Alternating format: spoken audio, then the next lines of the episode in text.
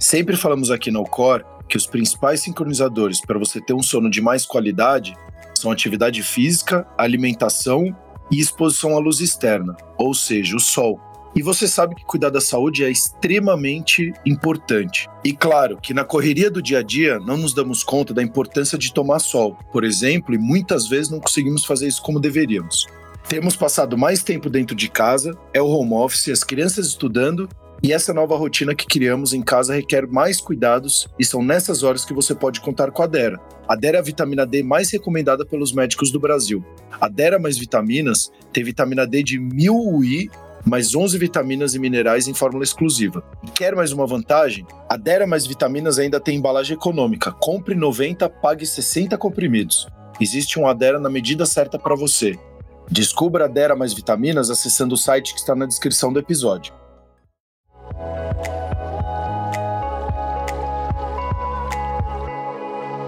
Cor cuidando de você.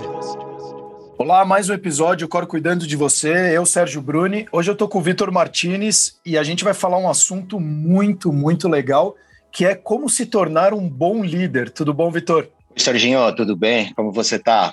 Eu estou ótimo, graças a Deus. E você aí do outro lado do planeta, nos Emirados Árabes? Eu estou bem também, graças a Deus, cara. Aqui as coisas um pouco melhor do que aí no Brasil. Espero que em breve o Brasil seja tão bem quanto aqui, que as coisas vão se ajeitando e entrando no, nos eixos. É, uma, uma notícia até boa é que é, antes de ontem a gente teve mais de 1 milhão e 200 mil vacinas aplicadas, então foi um recorde no país. Então, muito feliz, acho que bons, bons fluidos estão por vir agora.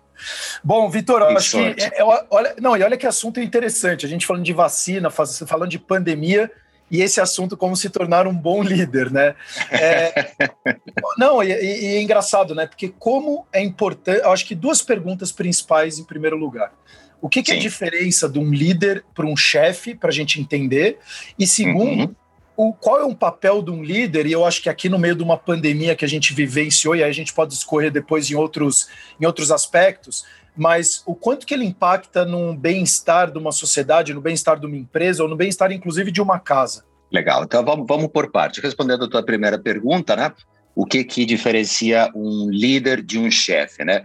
Para eu ser chefe, eu preciso ter uma autoridade que me é dada. Alguém me deu essa autoridade eu posso ser chefe e não ser líder, mas eu posso não ser chefe e ser líder, porque líder é, simplesmente quer dizer que eu tenho uma influência em cima de outras pessoas, né?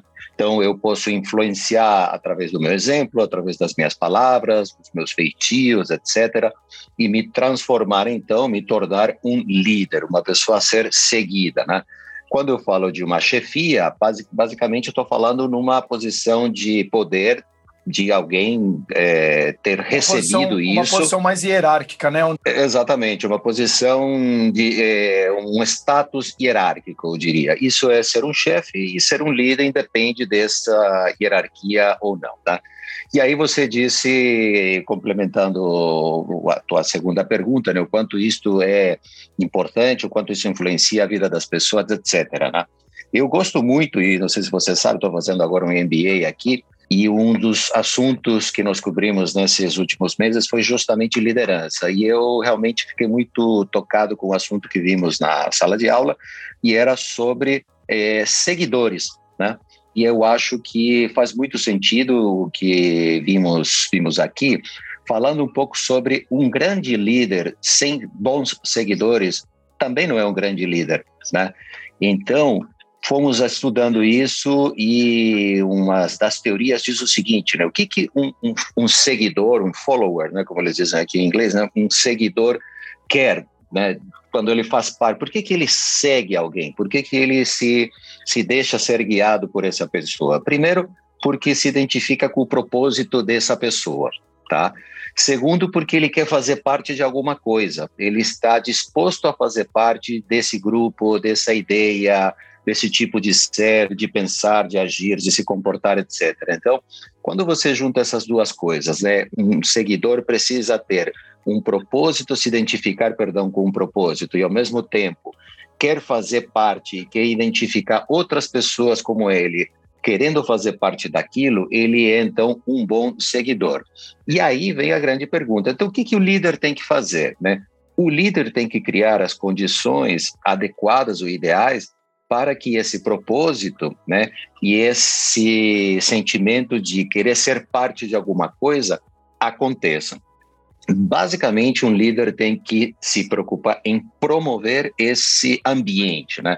E aí a gente eh, pode, pode divagar bastante né, sobre esse assunto, dizendo em casa isso tem a ver. Sim, claro, tem a ver, porque todos nós temos, de alguma maneira, uma certa influência seja sobre os nossos pais, seja sobre nossos irmãos, sobre nossos amigos, né, etc. Então, nós podemos também, entendendo melhor o conceito, é, aproveitar melhor esse espaço que nos dão, o que nós cavamos para liderar. Né?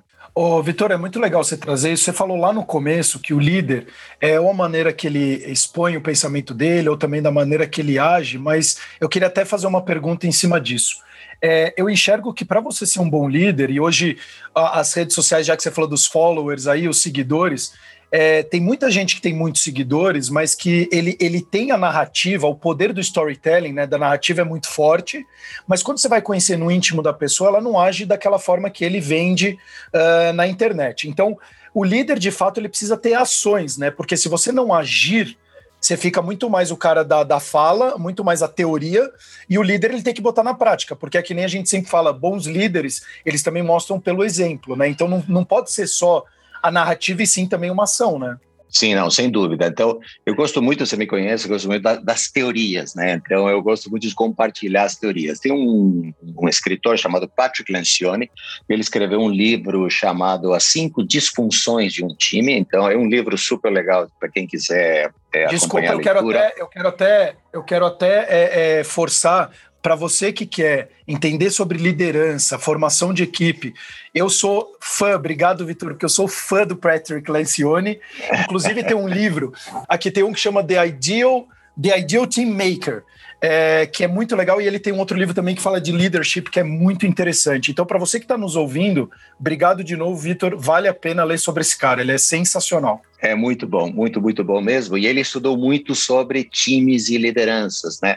Então, ele escreveu, como dizia, um, um, livro, perdão, chamado As Cinco Disfunções de um Time, que se você colocar é, ao contrário, eu, como eu faço, eu tenho um, um, seminário sobre isso para times, chamado Times de Alta Performance, né? Eu coloco, em lugar de serem disfunções, se você inverte o papel dizendo quais deveriam ser as cinco características de um time de alta performance, eu posso te dizer aqui que a primeira característica que um líder precisa cuidar, né? É que não haja falta de confiança numa equipe, tá bom?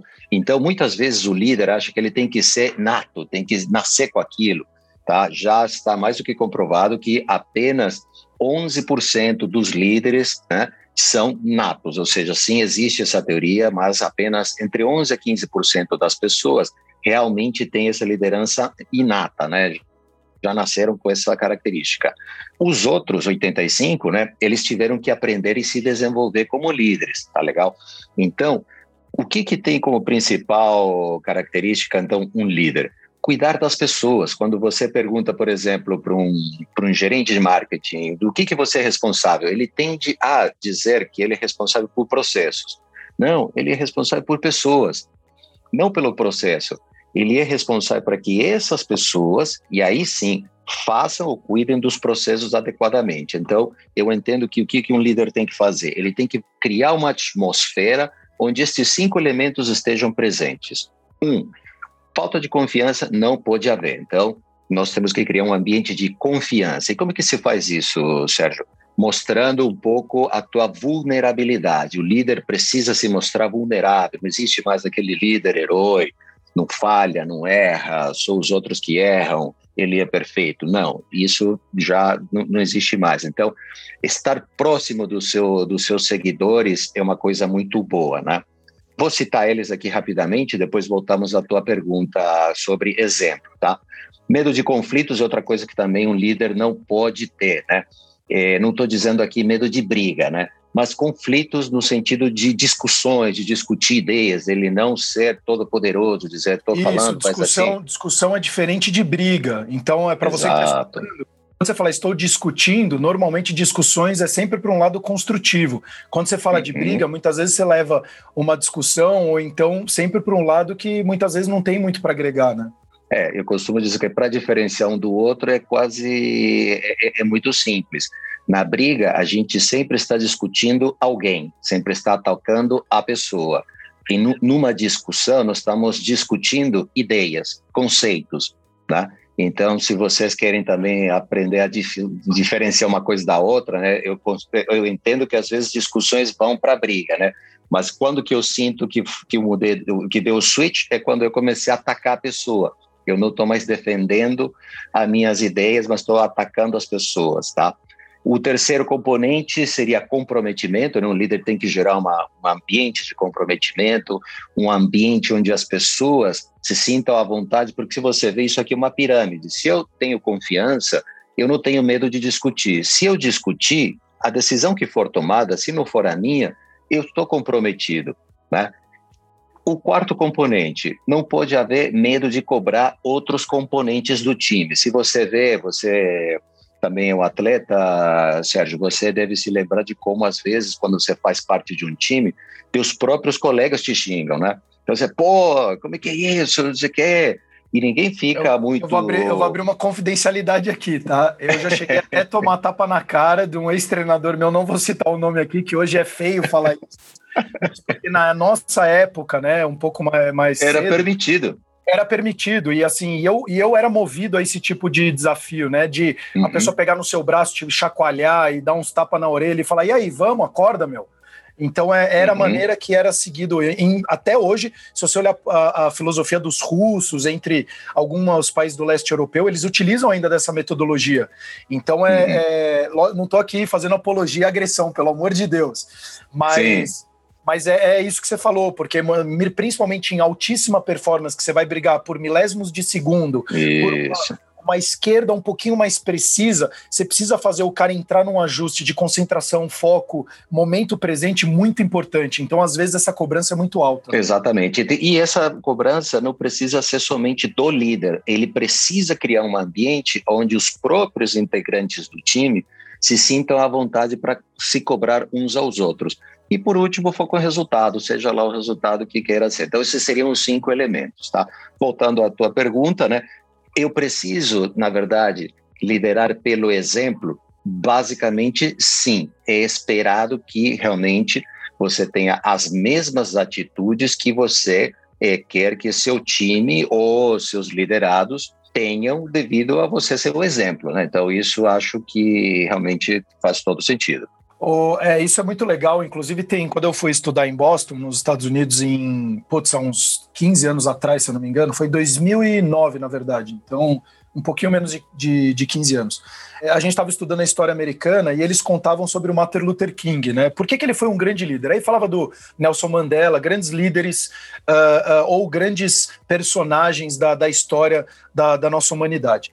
E o do Martin Luther King foi muito interessante, isso que você colocou, porque, como ele, vários outros lutavam pela descriminalização, é, racismo, entre outros mas uma coisa que ficou muito forte era que ele falava I believe, e ele de fato acreditava naquilo que ele estava propondo.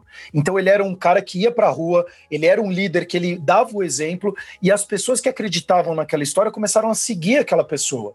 Então, se a pessoa, no curto, no médio e longo prazo, ela falar eu acredito, eu faço, mas ela não estiver fazendo, provavelmente é, ele vai começar a perder seguidores, ou como você falou, os seguidores não vão ser aqueles seguidores de tanta qualidade, porque é como a gente sempre fala que uh, uma pessoa faz, é, é, ela pode fazer a empresa, mas a empresa depois é feita por pessoas. E quem vai fazer a, a, a, empresa vão ser as pessoas. Então, se você não estiver dando exemplo, não estiver mostrando tudo isso que você falou, e eu quero até te fazer uma pergunta, porque eu tenho uma startup hoje, é, é, indo na parte de comprometimento e medo de cobrança é, se você não for o exemplo, você não vai ter esses bons seguidores e, consequentemente, bons colaboradores para poder, ou bons soldados aí para poder ir na guerra, né?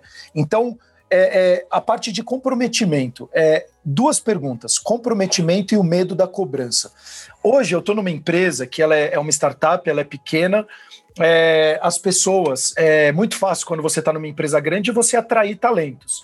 Quando eu sou uma empresa pequena, que eu tenho um objetivo e aquela pessoa sabe que ela não vai ser tão bem remunerada, mas tem sim um objetivo ou um propósito muito interessante, como que eu consigo fazer a pessoa ter comprometimento e eu também cobrar ela ao ponto dela não ir para o lado, por exemplo, hoje num caso de tecnologia, é, hoje está chovendo é, vagas de tecnologia e para o cara mudar por 500, 600, mil reais a mais, tá muito fácil para eles, porque tem vaga sobrando para desenvolvedores. Como é que eu consigo manter essas pessoas comprometidas no D0? Porque eu vejo muito diferente do Brasil para, por exemplo, Estados Unidos e outros lugares, que a gente só investe de verdade, a gente não investe na base, a gente só investe quando está muito grande. Então, é, é, o caso de um atleta que quando ele, o Medina, quando ele foi campeão mundial, choveu de patrocínio para ele.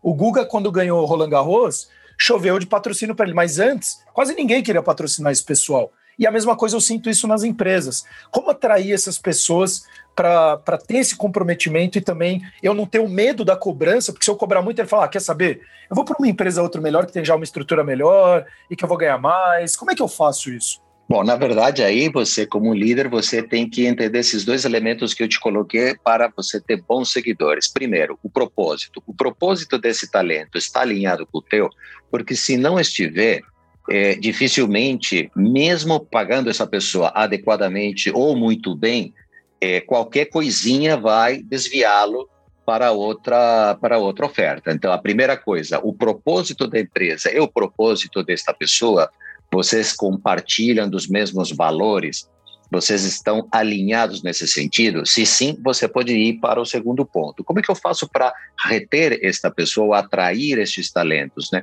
Fazer com que ele se sinta parte de uma comunidade, de um todo, né? Porque pode ser que a startup seja pequena, mas a comunidade não é tanto assim. Nós temos 100 mil ouvintes, né? Então, é, desses 100 mil ouvintes, temos mais alguns tantos mil é, usuários. Então, a comunidade é grande, eles querem fazer parte disso, né? ou não querem.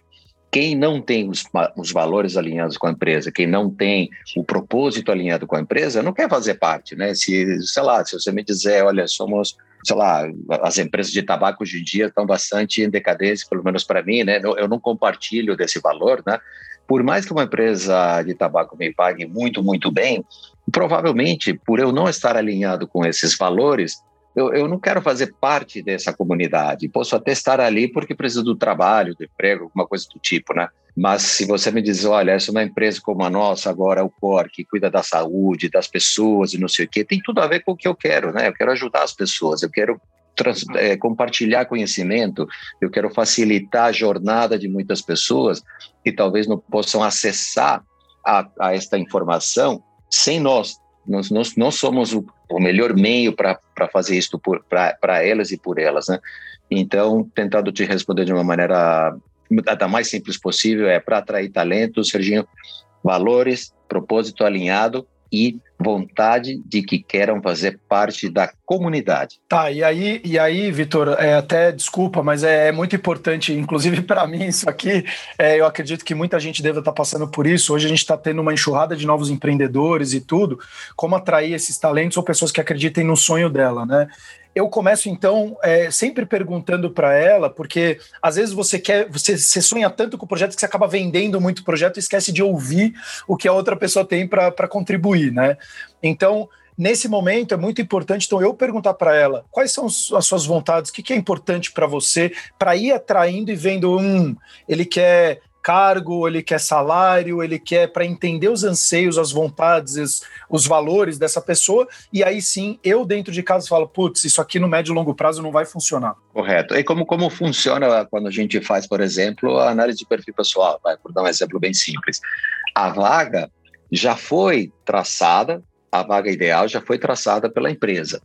E aí, o que, que ela faz? Ela compara o perfil dos candidatos aquele candidato que tem mais match, porque não tem match 100%, né, mas que tem mais match entre aquela leva de candidatos com a vaga ideal, é a que continua no processo e pode ir para uma entrevista, pode ir para mais, para mais, para mais, para mais, né?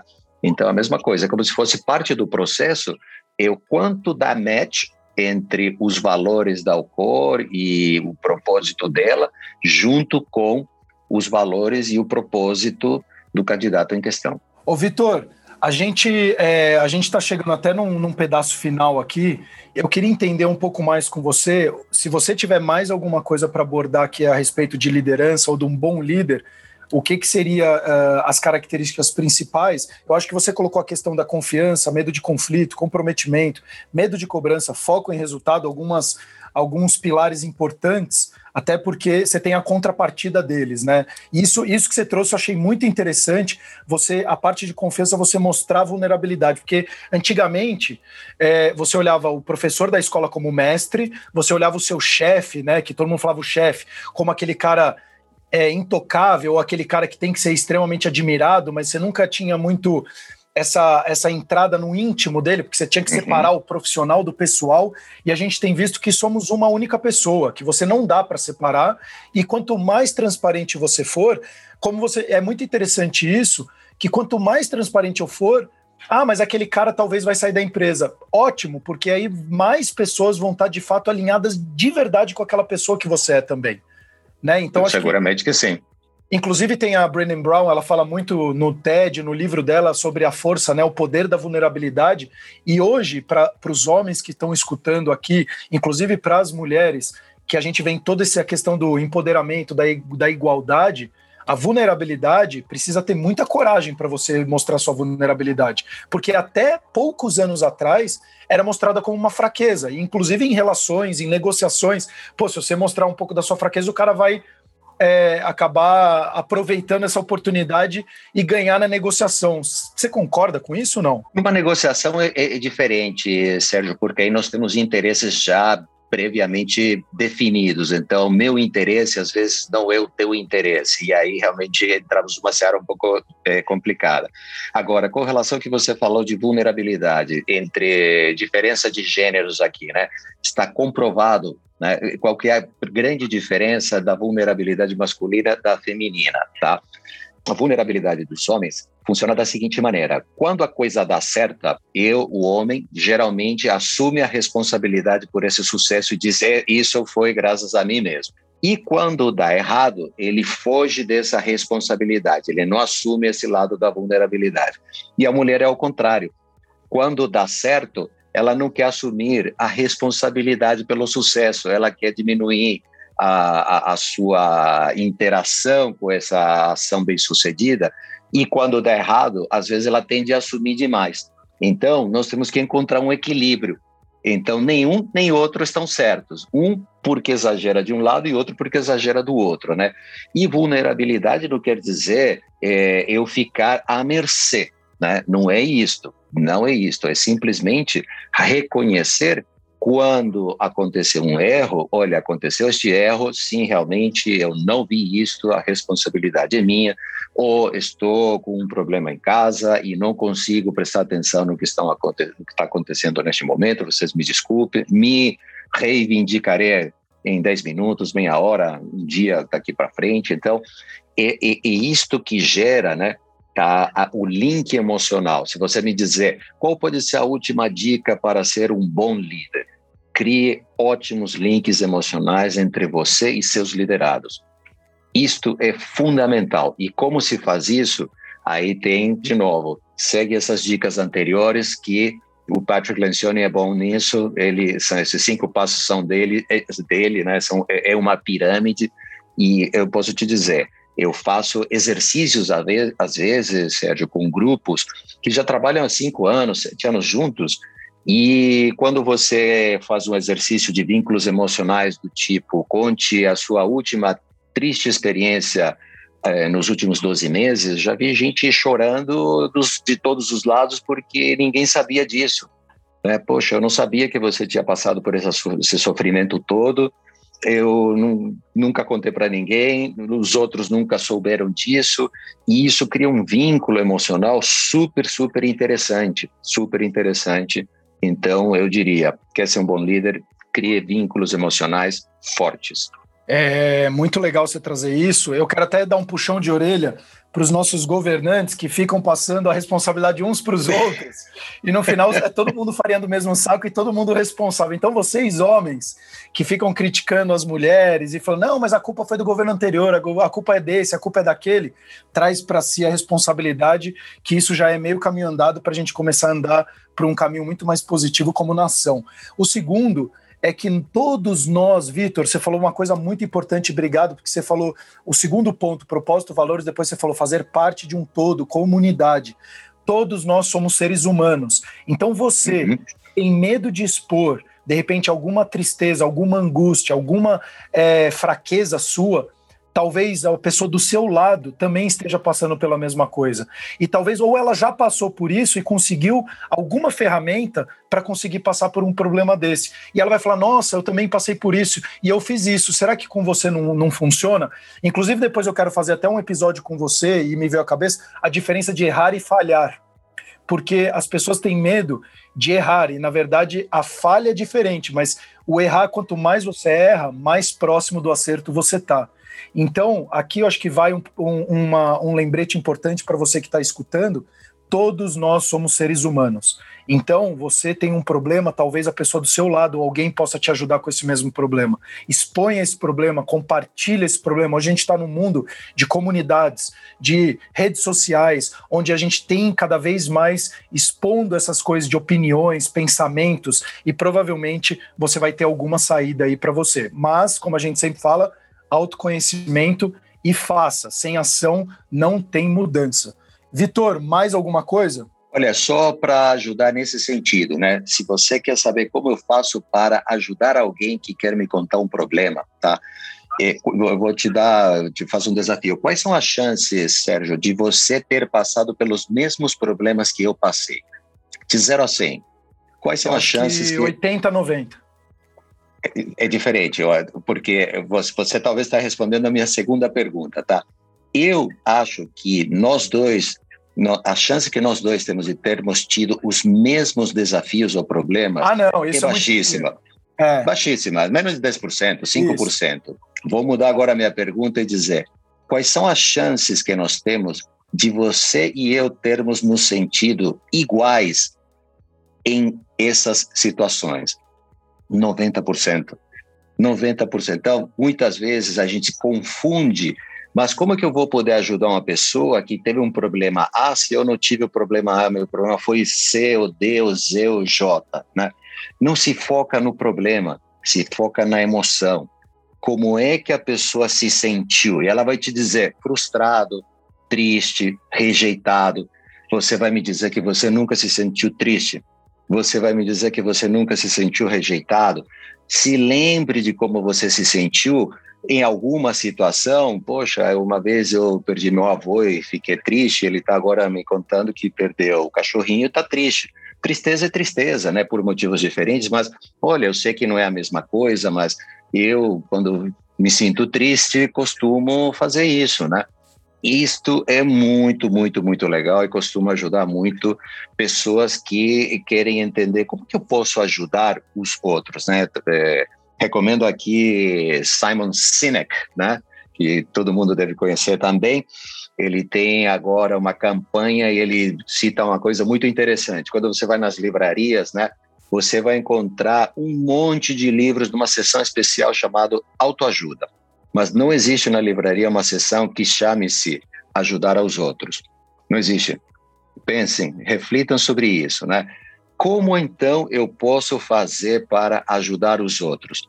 Ouve, ouve com empatia, né? Então, se você quer ouvir com empatia, não se preocupa tanto no problema, não queira resolver o problema. Compartilhe apenas, pergunte como você se sentiu, o que que isso significou para você e ouve e tenta resgatar uma experiência similar e compartilha. Pronto, você está bastante empático, ajudando muita, muita gente. Nossa, Vitor, é, eu quero agradecer demais pela uma fala que você falou aqui, até para a gente finalizar. Não foque no problema, foque nas emoções. A gente tem as melhores ferramentas que a gente tem naquele momento. Então você fala assim: ah, mas eu perdi meu avô, eu tô triste. Aquele cara perdeu só o cachorro dele, ele tá, tá triste. Quando a gente tem empatia, e que nem você falou, talvez o cachorro é tão importante para aquela pessoa, porque você não sabe o contexto de vida dela, você não sabe tudo que ela tá passando, tão importante quanto de repente aquela pessoa que perdeu o avô. Então a gente começa a trabalhar de uma forma muito diferente e singular, porque cada ser humano é único. Cara, demais. Muito obrigado. E outra eu achei muito interessante. Sessão de livraria do, da livraria, como ajudar os outros. Sabe como você pode ajudar os outros? Escutando mais, perguntando mais, porque o segredo está muito mais nas perguntas do que na resposta. Vitor, muito Perfeito. obrigado de novo. Até os próximos episódios. O Cor cuidando de você.